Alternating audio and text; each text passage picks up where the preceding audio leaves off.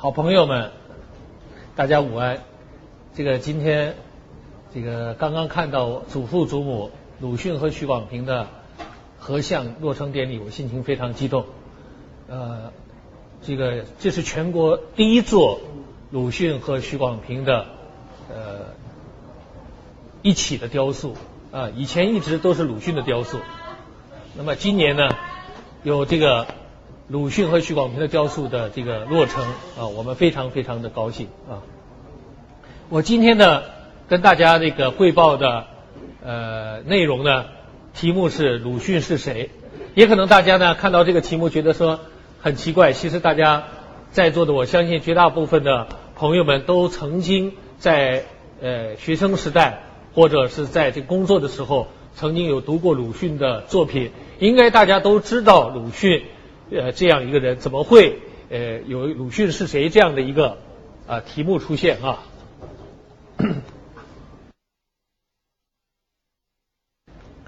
那么在这五年的时间里面呢，我们成立这个中心以后呢，我把呃这个利用了前三年，把中国的呃几乎跟鲁迅相关的单位我都走遍了。啊，大家可能呢不太了解鲁迅现在在中国的现状是怎样。我现在先向大家做一个简单的一个一个报告。目前呢，这个全国有六所的鲁迅纪念的场馆，啊，北京鲁迅博物馆、上海鲁迅纪念馆，还有大家熟悉的广州鲁迅纪念馆，以及绍兴鲁迅纪念馆、厦门鲁迅纪念馆。另外还有一所呢，是去年刚刚成立的南京鲁迅纪念馆。这些纪念馆都是坐落在鲁迅当时曾经呃留下足迹的地方。除了鲁迅纪念馆之外呢，在北京、上海还有这个绍兴呢，还有鲁迅的故居啊。我们看到这个是绍兴的呃鲁迅故居门口，这里是北京的鲁迅故居的内内院，以及上海最后我的祖父啊生活写作的地方啊。另外，全国还有三座鲁迅公园，啊，一位一一个地方呢，就是我们广州的啊鲁迅纪念园，在我们越秀区。那么第二个呢，青岛鲁迅公园；第三个呢，上海鲁迅公园。那么上海鲁迅公园，我们背后这个铜像后面看到的就是鲁迅墓的所在地。青岛鲁迅没有去过，但是青岛人民为了纪念鲁迅，在青岛设立了一个鲁迅公园。另外呢，现在在国内有两个呃以鲁迅命名的景点，一个是绍兴的鲁迅故里，一个是这个绍兴的鲁镇，都在绍兴。啊，绍兴的鲁镇呢是以鲁迅写笔下的虚拟世界鲁镇来塑造的这样的一个呃这个景点啊人工景点，它是在这个两三年前刚刚设立完成的啊，每年接待大量的游客，通过游客通过。呃，这个鲁镇里面的这些设施，能够了解鲁迅作品笔下描绘的这些呃场景。除此之外呢，全国有十多所以鲁迅命名的学校。以前我不知道有这么多，从大学鲁迅美术啊，沈阳的鲁迅美术学院，到高中啊，这里面有四所：北京鲁迅中学、上海鲁迅中学、青岛鲁呃这个。呃，绍兴鲁迅中学以及海南鲁迅中学，还有小学鲁迅小学、树人小学、树人中学，甚至还有这个呃鲁迅艺术学校。除此之外，在绍兴还有一所鲁迅幼儿园。那么目前为止，在全国呢，这个改革开放以后，经济呃快速起飞，在这个大潮当中。以以鲁迅遗产创办的企业也是无数的。我们刚刚我们看到这些名字啊，什么咸亨酒店啦、孔乙己啦、三味酒楼啊，这是从三味书物化来的；还有阿 Q 酒店啦、啊野草书堂啦、三味臭豆腐啦，是应有尽有。那么现在全国鲁迅研究会啊，大概有五千名左右的会员。那么鲁迅逝世以来相关的文章数量是非常庞大，有数千啊，这个以及这个文章有数万篇，活动有数千次。最近我们统计了一下，假如各位通过百度点击“鲁迅”两个字，相关的网页，大家看看，有一千一百呃一千一百六十万篇相当庞大的一个数据库，还没有看 Google，还没有看其他的网页啊，还没有打其他的名字，所以半个世纪以来，这个学者、专家、民众撰写的这些文章，也成为了中国非常这个这个大家都清楚是鲁学，有个红学，我们现在有个有个鲁学。啊，这是我们刚刚看到的这些这些相关的这些企业啊，以及呢，还有这个以鲁迅的呃这个这个形象、鲁迅的名名名字，还有鲁迅的书法啊，制作了大量的相关的商品。大家，我简单向大家汇报了一下，就是刚刚我们看到的鲁迅在中国。啊，现在是这样的，呃，这么样的多，啊，情况是这样的，让大家感觉到是啊，非常非常的呃开心啊，鲁迅在中国有这样广大的爱好者和市场。然而，我们家属在这个走访讨论、接触了以后，我们作为家属，我们的心情并不是很开心的。我们感到非常的沉重，为什么？从这个走访的过程当中，从从表面的现象，我们看到了这些啊表面的现象。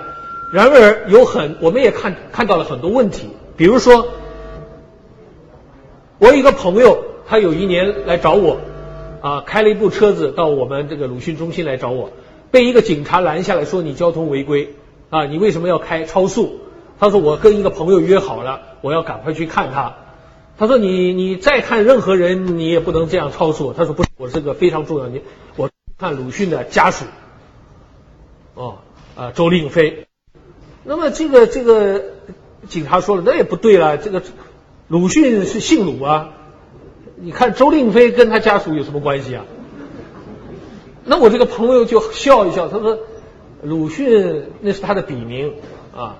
他原来姓周啊，他是绍兴人。啊，不对啊，我听说是这个啊呃，他他叫周树人。他说不是，鲁迅是绍兴人啊，这个是意思就是鲁迅是周树人和绍兴人，他对不到一起啊。那么有些现在我们很多的学生也非常有趣，尤其在我们学校里面，现在流传的三句话，一个就是一怕文言文。二怕写作文，三怕周树人，听不懂。大家认为听不懂，老师也很很怕教。现在城市里面的，比如广州啊、上海啊、北京的这些语文老师，还是他们还觉得说还有点心得。到一些啊啊其他的一些城市，比如小城市，他们的老师都很怕教鲁迅。你比如说，我到新化鲁迅中学，新化鲁迅中学是在泰州。泰州下面的一个县级城市，老师说我都不知道该怎么教鲁迅。那么上海有一个训行中学，训行的就是这个鲁迅的笔名。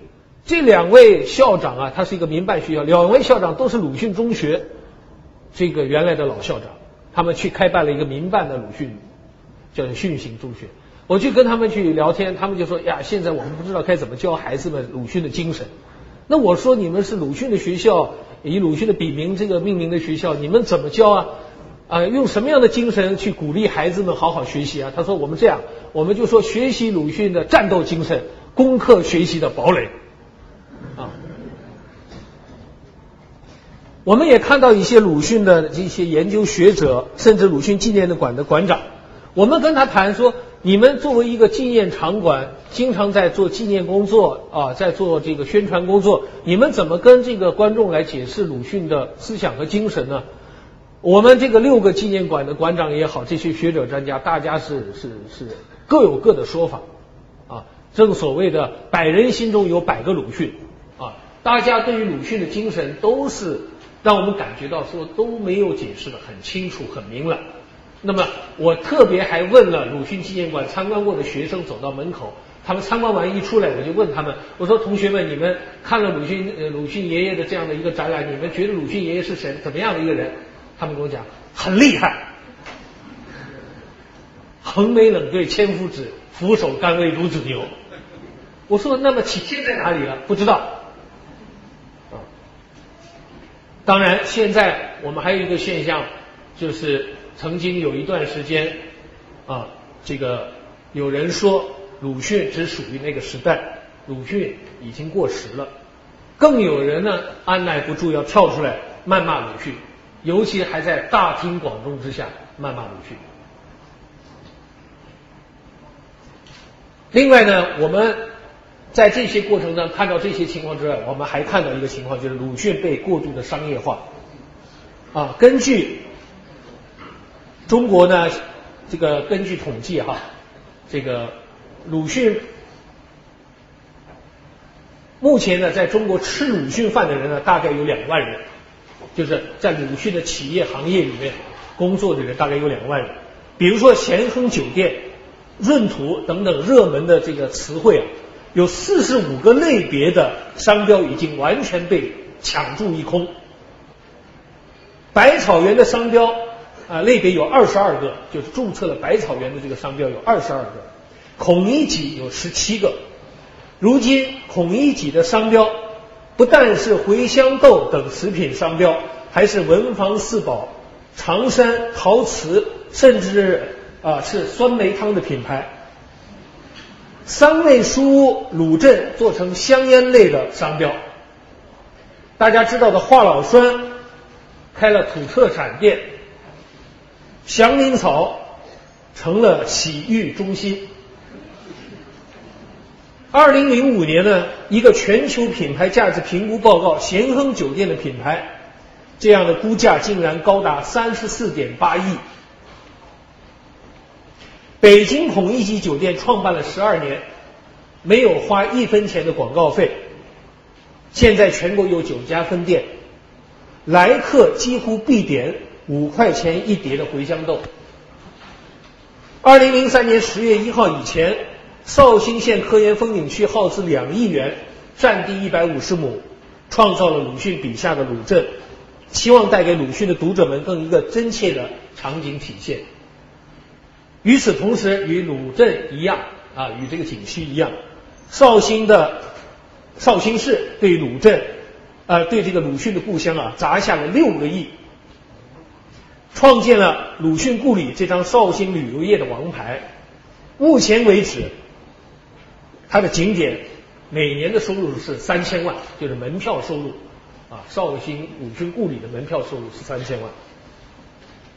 超越了绍兴景点啊，这个鲁迅景点超越了书法圣地兰亭，见证陆游与唐婉爱情的沈园，还有这个大禹陵。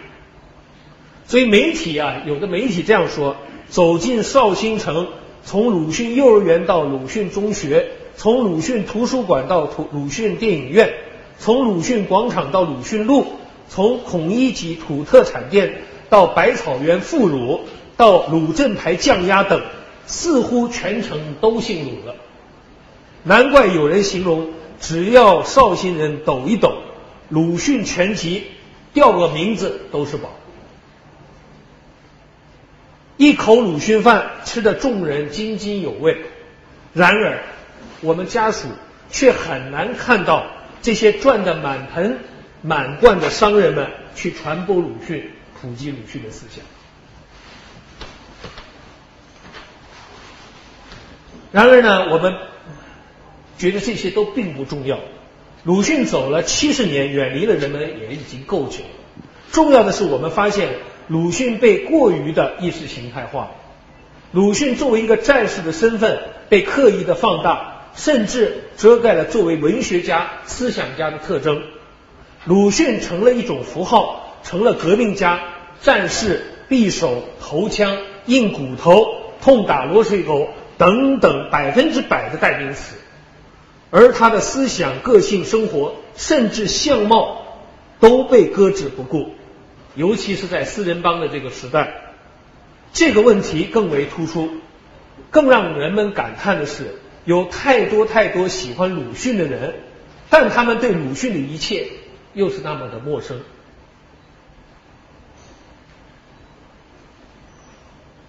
现在呢，我们鲁迅。啊，鲁迅的作品呢，在中学里面我们可以看到有十六篇以上啊，这个大概可以看到。我们统计了一下，从小学大概到高中啊，这个大概将近二十篇。啊，每个学校可能每个地区不太一样，就是必读的课本课本教材大概有二十篇。可是这么多的教材，还让孩子们、中学生、大学生对鲁迅呃莫衷一是。他们在谈论鲁迅的时候都不知道该怎么说啊。所以呢，我们作为鲁迅家属，面对这样一个被空洞化了的鲁迅和当今的鲁迅现象，我们是痛心的。在法理上，鲁迅是我们的亲人；在感情上，也是我们的亲人。可是现在觉得这个鲁迅距离我们非常的遥远，所以我们想跟大家交换一下我们的心得，谈谈我们自己心中的想法。今天呢，我们想先谈谈鲁迅的形象。今天大家都参加了呃鲁迅和许广平的呃塑雕塑双人合像的这个揭幕仪式，呃看到了鲁迅呃我的祖父的慈祥的面容。那么我们先想从鲁迅的形象来开始谈谈。无论是照片、美术作品还是雕像，我们过去大家经常看到的鲁迅的形象，大都是这样子的：短发竖立，目光犀利。啊，眉头紧蹙，面庞消瘦，颧骨高耸，一撇人字胡，或沉思，或眺望，没有笑容，凝重而严峻。于是乎，人们的印象当中的鲁迅相貌都是严厉的、高大的、战斗的、横眉冷对的。他好像。很容易生气，喋喋不休，让人既尊敬、崇拜，又望而生畏。有这么一个故事，说文化大革命的时候，这个有一位雕塑家雕塑一个鲁迅的胸像，请我的祖母去提意见。我的祖母去看了以后，呃，沉思了一下，跟这个雕塑家非常有名的雕塑家说。呃，我很喜欢您的雕塑，但是鲁迅是不是太严肃了一点？太凶了一点。那么这个雕塑家不好意思，他回答他说：“许大姐，啊，我也想雕塑一个啊您心目当中的鲁迅，但是群众不答应。”那我的祖母听了这个话以后呢，就没有再坚持自己的意见，就离开了。所以当时因为时代的。政治的宣传的需要，鲁迅的雕像、鲁迅的美术作品，大都以这样的形象示人。原来如此，那是人们期待的鲁迅形象，意识形态喜欢的鲁迅形象，美术作品的鲁迅。我绝不是说艺术家不能把鲁迅刻画为消瘦的、生气的，但是如果大家都把他刻为刻画成一个形象的话。那么就会在人们心中固执一个鲁迅的印象，久而久之就会定性。啊，这是我们另外看到的。现在我在呃全国各地搜集到的一些鲁迅形象的一些雕塑的样子啊，基本上都很瘦啊啊，这个我们我们在看他的这个颧骨的这个地方啊，这个地方都是很瘦的。事实上，鲁迅只有两个时期是消瘦的，一个是呢，鲁迅大病的时候，啊大病大病的时候是消瘦的；另外一个呢，就是一九三六年鲁迅十月十九号去世的时候留下的这张鲁迅遗像，就是遗像和一个日本的牙医在鲁迅脸上翻的这样的一个石膏模。那么这个石膏模呢，上面现在目前为止是放在上海鲁迅纪念馆展览，它上面还有粘的这个粘下来鲁迅的头呃眉毛和胡几根胡子啊，有有这样，所以大家一直认为鲁迅是很消瘦的，尤其是在三三几年的时候。为什么我们看到的鲁迅他的仪容是这么的消瘦？其实是鲁迅没有戴全口的假牙。鲁迅当时是全口的假牙，睡觉的时候他把所有的假牙脱下来以后就放在放在杯子里面，那因此他的这个两腮是瘪进去，我们就以为鲁迅是这样的销售，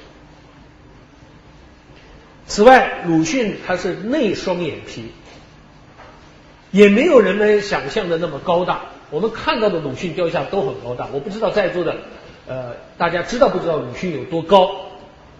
啊？我是我父亲是一米七八，我是一米八零，我两个弟弟一个是一米八三，一个妹一米八五，我妹妹是一米七三。大家想想看，我我祖父大概多高啊？估计很多人都是回答说是一米七零左右啊，或者一米七零以上。实际上，鲁迅的身高只有一百六十一公分。那么大家肯定说了，说这个也没有历史史实的记载。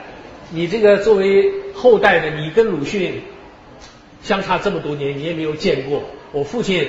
在鲁迅去世的时候也只有七八岁，你们怎么会知道鲁迅的身高？我们是有证据的。我们看，我们看到鲁迅呢和他的朋友呢在鲁迅的家中，就在现在的鲁迅纪念馆门口拍了这张照片。啊，我们从这个地面开始，这个地方开始数这个砖，到鲁迅头这个地方是十九块。以后我们就去用尺到现场去量。是一百七十一呃一百六十一公分。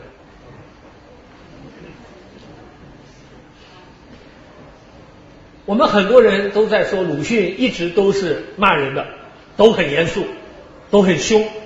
我甚至在我小时候跟在座的各位很多上学的朋友们一样，我也是在书本里面去读到鲁迅的作品。我没有个比大家都读一篇，也没少读一篇。鲁迅的形象我也是在那里看到的。我跟大家是一样的，我觉得鲁迅当时看到这些作品啊，学习到这些作品，我也觉得我的祖父是很凶的。我甚至有时候很庆幸我的祖父已经不在，不然的话，我每天回到家里面，我的祖父一天到晚要骂我，打我屁股。大家都说鲁迅很严肃，是不是很严肃呢？其实不是，这里面有两个误区。第一个误区，很多照片鲁迅是严肃啊。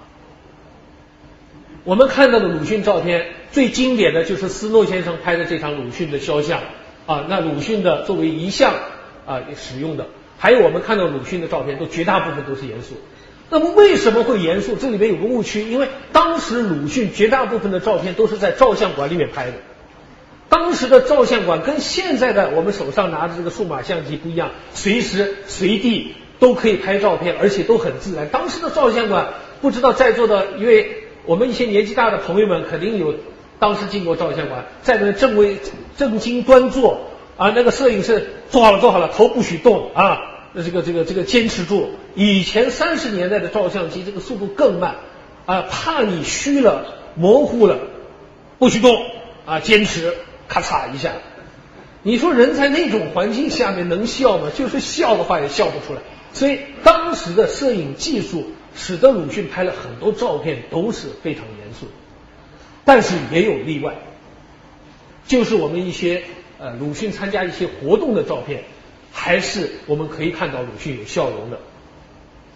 比如这一张鲁迅拍的这张照片，我的祖母最喜欢这张照片，他认为鲁这张鲁迅的照片是最潇洒。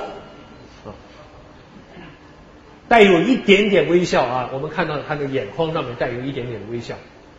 另外，鲁迅有欣喜的照片啊，这个鲁迅和很多的木刻版画家在室外的这张照片拍出来，鲁迅是欣喜的啊，笑容带有笑容的。鲁迅这个非常经典的照片，沙飞，我们我国著名的革命摄影家沙飞同志，在鲁迅逝世的前一十一天，在上海的青年会馆会鲁迅会见。这些青年版画家的时候，跟他们座谈，拍下的照片，鲁迅张张都带有笑容。我们去年啊前年了，呃，我们的中心还有我父亲一起共同编辑了一本《鲁迅家庭大相簿》，收录了所有的鲁迅照片。我们出版了以后，发现其中有二十二张鲁一百多张的呃当中，其中有二十几张鲁迅是面带笑容的。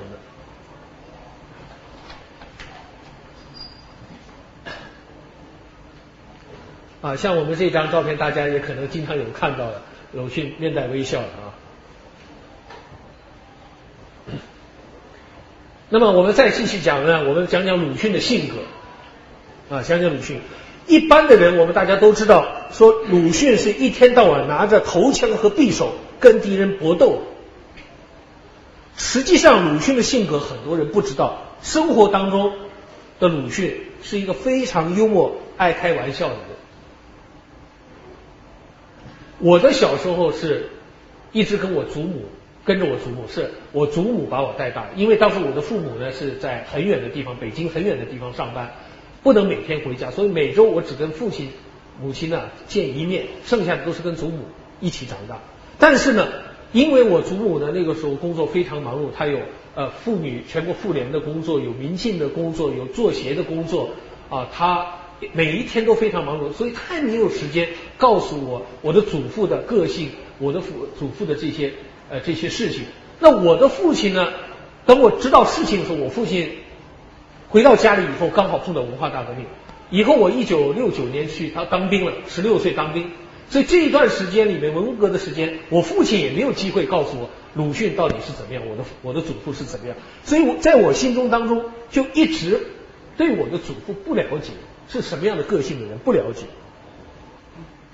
然而，我跟所有在座的朋友们恐怕都是一样，在我们心中就打下一个烙印，是从学堂来的，就是鲁迅是严肃的，是呃这个非常严厉的这样的一个形象，一直。到一九八六年左右，也就是二十年前，呃，我住在海外的家家里面，我的父母来探亲，在我家里面住了大概将近半年的时间。那么，因为我很小就离开了父母，我觉得我要尽点孝心，每天呢，我就去，因为我也挺喜欢烧菜的，就去买菜来的，烧给我父母吃。那么。希望我父亲母亲呢，在我的家里能过得很愉快，尽尽我的孝心。有一天在吃饭的时候呢，呃，突然我们这个餐桌上面这个灯灯泡就灭了。我去换灯泡，那么餐桌上的灯泡很灯很高，我垫了一个呃大的椅子，上面再垫一个凳子才能够到。够到了以后，我上去去换这个灯泡。换这个灯泡的时候呢，我就想跟我的太太开个玩笑，我说不好了，我要掉下来了，我就浑身发抖。我太太说：“哎呀，你千万不要掉下来，你这个自己要当心。”黑暗当中，我父亲突然出了一呃，我母亲突然讲了一句话，跟我父亲说：“你看，你看，你儿子跟你一模一样，老是搞这种恶作剧。”我父亲在黑暗当中回了一句话更经典，他说：“我跟我爸爸一样，意思说我跟鲁迅一样，我也喜，他也喜欢开玩笑，恶作剧。”我当时心里面突然咯噔一下，过去在我心目中的鲁迅的形象，在那一瞬间颠覆了，被颠覆了。我在那一瞬间，我深深的在思索一个问题：我的祖父到底的个性是怎么样的？我父亲说这不是我的错，就说你的儿子跟你一样。我父亲说这不是我的错，我爸爸也是这样。他这里面的含义非常深，也就是不单单这一件事情，如果是偶尔一件事也就罢了啊。我想到这是不是遗传？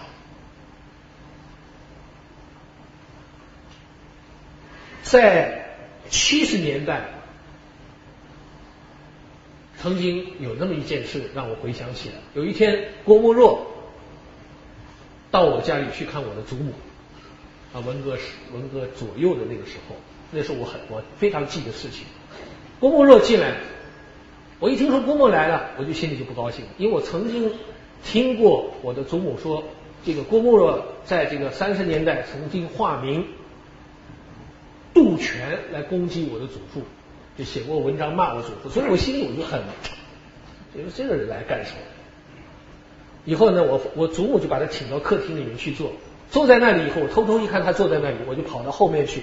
这时候呢，服务人员，因为我祖母当时算是部级干部啊，那个呃有服务员，服务员给他倒茶。呃，以前我们大家都知道这个瓷的杯子，那么以前为了卫生嘛，我祖母是专门用它一个固定的杯子。那么客人来有客人的杯子。我一看到客客人杯子里面放了茶叶，我的我们那个服务员去把这个滚烫的开水在炉子上烧，就拿过来。要去拿的时候呢。我一看没人，我就弄了点盐，我就撒在了这个郭沫若的杯子里，赶快装没事干。那么服务员沏了水了以后就就送进去了，送进去以后呢，郭沫若我扒着门缝看，一会儿郭沫若喝了，我心里就高兴了。他一喝，眼睛就一愣，也没说话。首先，现在的科技告诉我们，我和我父亲和我祖父的 DNA 是很接近的。结果后来又发现啊，我是属蛇，我父亲属蛇，我祖父还属蛇。现在我们到到我到我们这一下面这一代的长孙呢，也还属蛇，有四四代蛇。现在大家知道。呃，年轻人很喜欢翻书啊，属相、属性一查，你的个性去查，哎，挺准的。另外呢，我们的声线很接近，就是我和我父亲的声音，很多人打电话说，周老，你你这个刚才是你儿子接的电话，我以为是你的，我跟我父亲的声线非常接近。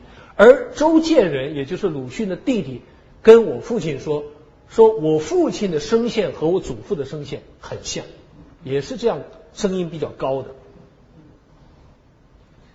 鲁迅的小时候相当活泼啊，他的曾祖母是不苟言笑的，小孩儿们都很怕他。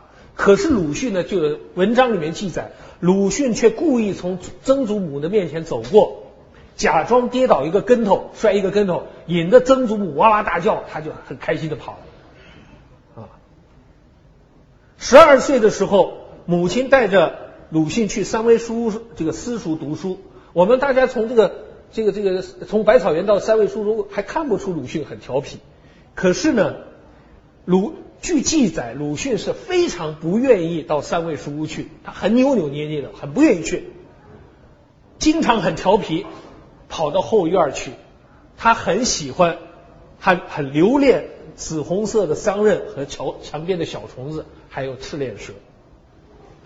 鲁迅晚年也依然非常的调皮，小孩子气。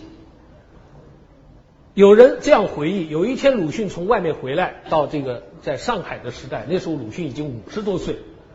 从一开门呢，到吃饭时间，很多客人已经在这个餐厅等他。这个大门一打开，距离这个餐厅，我我量了量步数，呃，大概有十六七米这个距离，很远。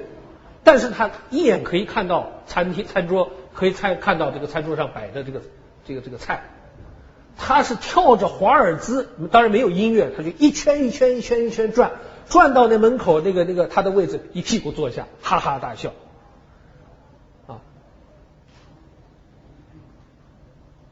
所以他我们刚才才讲，就是鲁迅这样转着圈子进去，让我想到他他这种童心未泯，他这种这种心态是怎样怎么样的一个心态？另外呢，我们中国人的个性受到别人的赞美，总要谦虚一番喽。但是鲁迅并不是如此。有一次呢，这个英国的作家肖伯纳见到鲁迅，他就说了：“说都说你是中国的高尔基啊，说鲁迅都说你是中国的高尔基，但我觉得你比高尔基漂亮。”听了这样的赞美之言呢，鲁迅不但没有表示谦逊。反而调皮的说：“我老了以后会更漂亮。”啊啊！另外一个事情是大家可能比较知道，最近我经常在谈的，就是一九二六年鲁迅到厦门去教书啊，在思念当时在广州当助教的我的祖母徐广平。他那时候在热恋当中，他经常在相思树下相思，一个人在那边静静的相思。一只猪跑过来。啃这个这个落下来的相思树叶，这个鲁迅恼火的不得了，站起来就跟猪搏斗。他心里肯定是在想：我在相思，你是坏我的兴致，吃相思树叶。一个教师跑过来说：“哎，这个这个老师，您您您在干什么呢？你跟猪打架了？”他说：“老兄，哎，这个理由我不能告诉你，当然不告诉你，我这个在这个思念之情，不好意思告诉你嘛。”另外，我们大家也有看到。呃，广州日报前天登的这个报纸登了鲁迅在厦门的一张照片，因为在在一个一个墓碑的在很有名的在厦门大学一个墓碑旁边拍照，旁边那个写了一个许字，这个许字在文化大革命的时候啊，发表的所有鲁迅照片都抹掉的。现在我们把我父亲存的原版照片调出来一看，他是找了这样一个有许字的墓碑，刻意的把它涂身，靠在旁边拍了一张照片寄给了我的祖母。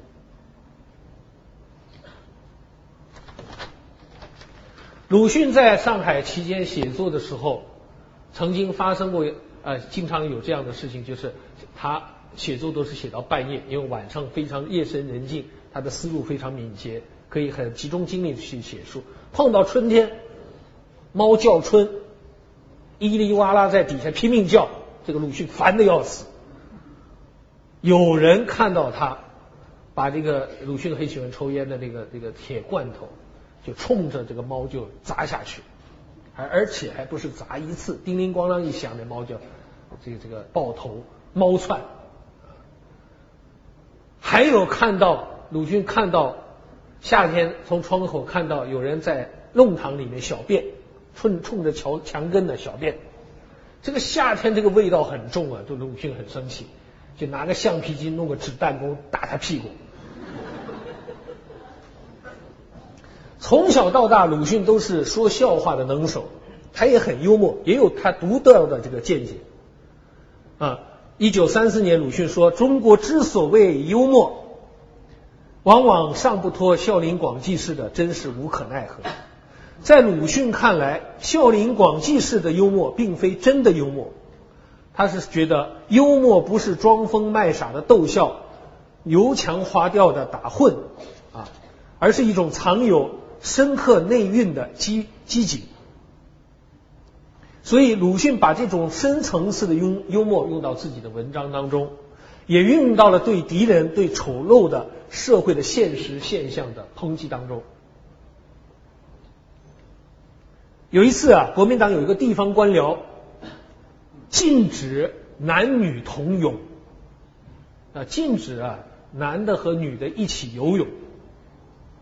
鲁迅马上就看不惯了，他说：“同学啊，我们在座的就是同学生啊，同学同友，偶尔皮肉相触，叫皮皮和肉啊互相相碰，有爱男女大防，就是说有爱观瞻啊，男女这个互相肉碰肉，皮肤碰皮肤，有爱观瞻。”不过禁止以后，鲁迅说的啊，不过禁止了以后，男女还是同吸着天地间的空气，空气从这个男人的鼻孔呼出来，被那个女人的鼻孔吸进去，又从那个女人的鼻孔呼出来，被另一个男人的鼻孔吸进去，简直是混乱乾坤。还不如下一道命令，规定男女老幼诸色人等一律戴上防毒面具，既禁空气流通，又防抛头露面。说着，鲁迅呢还模拟戴着这个这个这个防毒面具的样子走路啊，引的是大家哈哈大笑。鲁迅的幽默，鲁迅的调皮，鲁迅的这个这个呃恶作剧，鲁迅的好玩之外，实际上鲁迅在这些之外，他的性格当中还有很多的艺术的细胞在啊。他除了写作之外，很多我们都是大家不太提到的，比如他很重视书籍的装帧，他亲自为他的很多的著作。为青年的著作来设计封面，啊，还有设计扉页、选配这些插图。鲁迅在专职写作之前，曾在厦门、广州、北平以及刚刚回国的时候，在杭州、在绍兴任教，是一位敬业的、受学生们爱戴的老师。鲁迅到底是怎样的呢？其实。很多跟鲁迅相处过的人都写过大量的回忆文章，只不过现在大家很少去读他们。从这些字里行间当中，我们可以读到鲁迅的生活当中的鲁迅啊，真实的鲁迅。鲁迅的母亲他说：“大先生很重情义，特别是对自己的兄弟爱护备至。”鲁迅。曾经跟他跟鲁迅绝交的啊，鲁迅跟他绝交的周作人，他的大弟周作人也有这样写过。他说鲁迅对人有两种神气，既是分冲呃分清敌与友，表示的很明显。就是说对友人他是一种很和蔼的态度，对敌人当然很严肃。我的祖母她在回忆文章说，他平常。非常接近青年人，反对老气横秋。高兴的时候就笑，不高兴的时候则一声不响的坐着。在给我们上课讲话的时候很活跃，喜欢走动，不是呆板的。平时和朋友们谈的投机的时候，他常笑，笑得很响亮开朗，三间屋子都听得。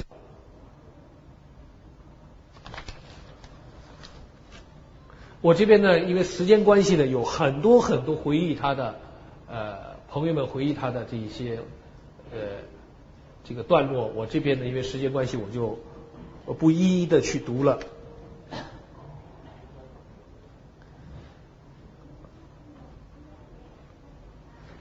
我们今天在广州，我讲一个广州人的回忆啊，说鲁迅当时呢很喜欢跟年轻人说笑，说在广州有个学生呢叫何春彩。春天的春，啊，这个这个刚才的才。一次呢，他约了这个何春才还有几个朋友呢，到餐厅里去吃饭，到这个惠爱路的一个五味香饭店吃午饭。鲁迅呢喝了一些酒，挺高兴的。微醺的时候啊，对何春才说：“他说春才啊，你那个春字下面加两个虫字。”变成了蠢材了，说毕啊，他大笑起来。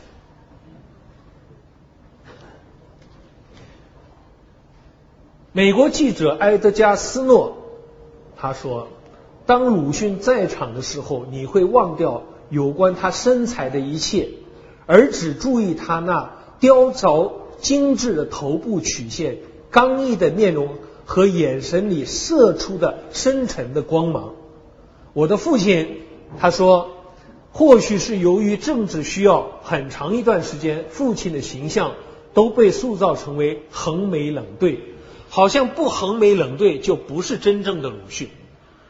社会需要的鲁迅，的确，鲁迅是爱憎分明的，但不等于说鲁迅没有普通人的感情，没有他的温和慈爱的一面。我的父亲他说，后来他问过叔叔周建人好几次，说你有没有看到过我爸爸发脾气的样子？周建人说从来没有过。我又追问他是不是很激动的跟人家辩论？周建人说他平素就像学校的老师一样，非常和蔼的跟人家讲道理，讲不通的时候也就不讲了。很多人都在讲鲁迅生气的时候是不讲话的，没有大吵大闹。有人曾经这样的攻击鲁迅，说鲁迅在给同学们 给在学校上课的时候发这个考卷、发这个讲义的时候，是像撒这个传单一样撒出去，很没有礼貌的。我翻了很多很多回忆这个鲁迅的这个这个。上过他课的学生的文章里没有一句提到这样子，这是这句话从哪里来的啊？我刚刚向各位报告了这么多，这些也都是鲁迅的肖像。我们看到的那些以前看到的美术作品和看到的雕塑作品以外，这也是鲁迅。我刚刚说了这么多，其实生活当中的鲁迅是个和蔼的、爱开玩笑的、非常幽默的人。但是不可讳言，鲁迅在七十年前那个需要唤醒麻木中国人的时代，站出来以笔为痛呃为枪，痛斥无能的政府，唤醒沉睡的民众。鲁迅去世以后，革命需要这样一个斗士，不断给人们以鼓鼓鼓舞。这是二十世纪现实的选择。但是如今进入了和平和谐的时时期，硝烟战场已经远离，阶级斗争已渐淡化。一度被强调战士的鲁迅，似乎现在显得有些不合时宜。他确实是个战士，但他更多的时候也是一个慈祥的、幽默的老师。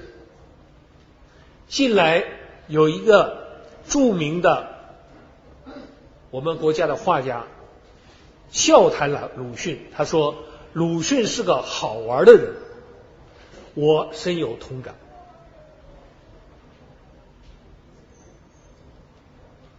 这个刚刚我们看到的就是，呃，这张照片，这个老太太就是鲁迅的母亲啊。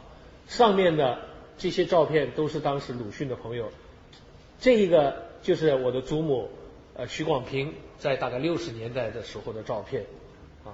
这是萧红，呃，鲁迅和内山嘉吉先生，日本的内山嘉吉。这个是我们刚刚谈到的周建人。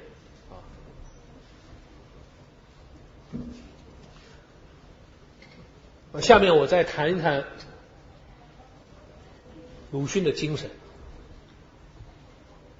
我们寻找鲁迅是谁这个问题的答案，关键在于对鲁迅的精神，我们要做做出概括。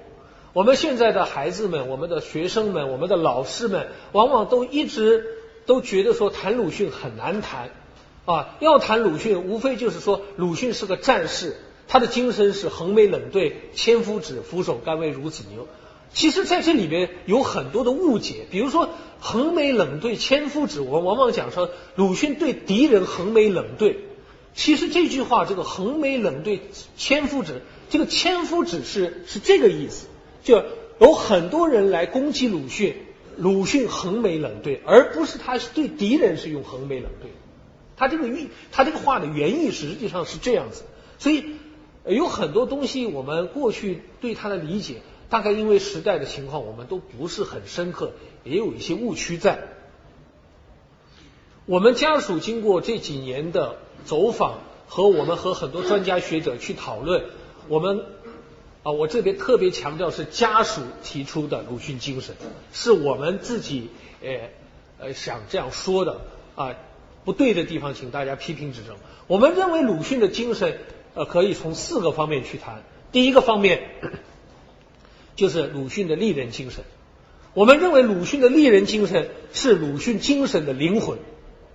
鲁迅在这个偏执论里面，文化偏执论里面这个著名的论文当中，他就提出了，他说：“是故将生存两间，角逐列国事务，其首在立人，人立而后凡事举。”啊，他提的要。尊个性而彰精神。鲁迅在他的一生当中，他看到了五千年来中国没有人，只有上位者。中国的思想体系里也没有人的尊严。鲁迅看到人在铁屋子里睡觉，啊，当时的这样黑暗的社会里面，我们的中国人都在铁屋子里睡觉。无论你怎么样的呼喊他，他都不想起来，也不想醒来。事实上，鲁迅从年轻的时刻啊，年轻的时代就自觉的把自己的全部精力投入到了推动中国现实社会啊现代社会的这样转型的这样一个巨大的工作当中去。鲁迅讲的个体尊严，代表着现代人的价值理念。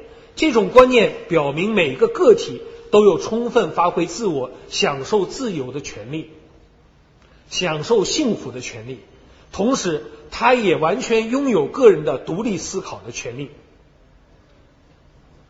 鲁迅提倡的立人精神，就让我们每个人要活得明白，活得聪明，活得有个性，有个体尊严。他认为，一个有了这样的意识。的人，他就具有真正的勇气，他就可以横眉冷对千夫指了。他也可以拥有一个人走自己的路，让别人说去吧的这一种坦荡胸怀了。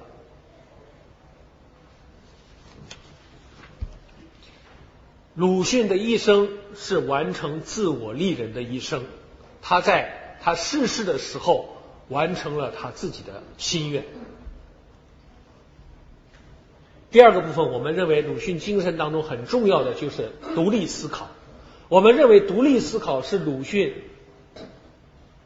的脊梁，啊，立人精神是他的灵魂，独立思考是他的脊梁。说独立思考是体现在一个人如何把立人的理念真正落实在自己的身上。这种独立思考要求一个个体自觉的人对自己的生命负有完整的责任。五四新文化时代，像鲁迅这样的早期思想启蒙者，特别看重一个人对自己生命的负责态度。我要怎样的生活，不应该让父母来包办，也不应该由某个外在的绝对权威来支配。我有我自己的选择，这其实是五四新文化运动中最重要的东西。它真正的推动了中国社会的现代转型。我这样一个人应该怎样度过自己的一生才是有意义的？对这样的问题，一个有独立思考能力的人是有着明确坚定的立场的。第二个，真正的独立思考意味着是能够把批判精神体现出来。鲁迅他就是这样的一个人。他是一个真正意义上的斗士，但是我我们这里想要说的是，鲁迅的批判绝对不是拆毁和颠覆。在鲁迅的时代，共和国的大厦刚刚建立没有多久，鲁迅对于孙中山先生推翻帝制建立的共和国是抱有期待的。在这座共和国大厦的建设过程当中，鲁迅到底扮演了怎样的角色呢？他肯定不是拆毁这座大厦大厦的角色，而是一个监理监工。他发现有不对的地方，有偷工减料的地方，有不安好心的人，他就不客气的指出来，结果惹毛了一群人。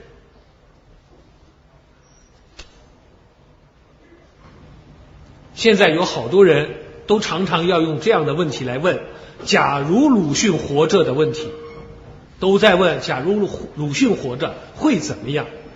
我认为那是拿鲁迅来说事儿。你心里有什么你自己说嘛？你为什么不敢说呢？一定要说：假如鲁迅活着，鲁迅会怎么说呢？你要有自己的灵魂，自己的独立思考能力和。勇敢的去把它说出来，要有勇气。在独立思考里面，第三个很重要，就是意味着要有文化的与观念的创新精神。鲁迅说：“世上本无路嘛。”有句广告词说：“思想有多远，路就有多远嘛。”鲁迅强调在思想与文化观念的上的创新，也就是在科学创新。科技创新和制度创新的基础上，更高程度的创新，请大家有时间试想一下这其中的意义，想一下思考与创新之间的因果关系，想一下那些留在我们心中的那些知名人物，比如说爱因斯坦呐、牛顿啊、陈景润啊等等等等，他们的成功发明的创造是怎么得来的？如果我们的孩子们没有创新，不能够独立思考。不能够去怀疑，合理的怀疑，不能够去想象，他们怎么能够创造我们国家的未来，我们民族的未来？创新中国必须要培养一大批有独立思考能力的国家栋梁之才。第三个是拿来主义，我们认为拿来主义是鲁迅的眼光和胸襟。鲁迅在文化上积极主张拿来，拿来就好像是鲁迅的精神与人格的眼睛，体现的是他的气度、视野和胸怀。他在《拿来主义》一文当中有这样的写道：“我们被送来的东西吓怕了，先有英国的鸦片，德国的废枪炮，后有法国的香粉，美国的电影。”日本的印着完全国货的各种各样的小东西，于是连清醒的青年们也对于洋货发生了恐怖。其实这正是因为那是送来的，而不是拿来的缘故。这送来的历史就是被迫屈辱的历史。何以打破这被迫和屈辱呢？那么就首先需要去拿来。所以鲁迅说：“总之我们要拿来，我们要。”或使用，或存放，或毁灭。那么主人是新主人，宅子就会变成新宅子。首然而，首先是这个人要沉着、勇猛、有辨别、不自私。没有拿来的人不能成为啊，自成为新人；没有拿来的文艺不能自成为新文艺。拿来主义是鲁迅的创造。这是一种主动积极的态度，他的立场是完全中国的，一切拿来的东西都是为了我们自身的自强和壮大，所以他与世呃崇洋媚外是势不两立的，也不赞同无选择的乱来。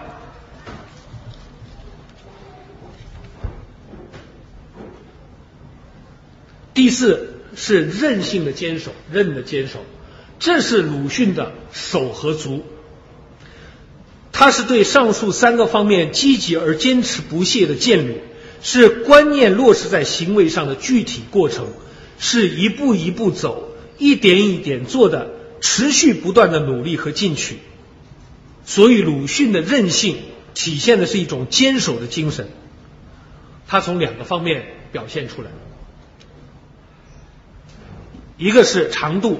一个是强度，所谓长度就是指每天的工作，鲁迅从不懈怠；所谓强度就是指每日工作的辛劳与效能。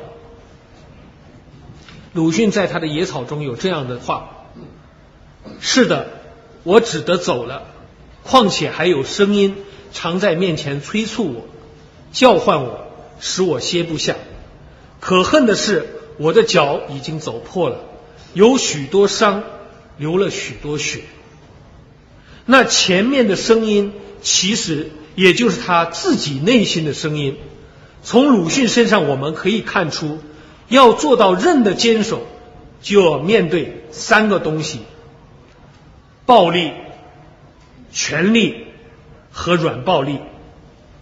应该说，鲁迅对于来这次这个三个方面的压力，是做了足够的精神准备的。所以，他从来没有被暴力和权力屈服过，更没有被软暴力所腐化和动摇过。尤其是软暴力，更有当今的现实意义。要知道，鲁迅当年的生活其实是很精致的。他当年的生活大概仍然是今天很多人追求的梦想，但是鲁迅从来没有因为。自己拥有这样的生活，就遗忘了自己对社会的使命。他对自己的使命和自我完成是充分自觉的。现在社会上流行的拜金主义很严重，对青年一代影响很坏。一个孩子在家里总是养尊处优，害怕困难，遇到一点点挫折就受不了，这很成问题。我们这个时代是一个软暴力处处显示威力的时代，如何在这样一个时代中使每个人生命个体发育成型，拥有健全的个体生命自觉，这是一个很很重要很重要的问题，值得我们认真对待。我们理解的鲁迅，在他生命的最后时刻，在他的弥留之际，是没有什么悲哀痛苦的。因为在他的一生中，他尽可能做自己想要做的事，而且是做的那么的好。鲁迅在自我完成方面是足够让人欣慰的。一个人能够在自己生命的历程当中把自己做成，这是多么的精彩！他怎么可能感到悲哀呢？最近我们在筹拍。四十集的鲁迅的连续剧，我对编剧朋友们说：不要把鲁迅的弥留之际写成很悲哀。我们认为鲁迅应该是豪情满怀的，因为在他的一生当中，他尽可能做自己想要做的事，而且做的那么好。鲁迅在自我完完成方面是足够欣慰的。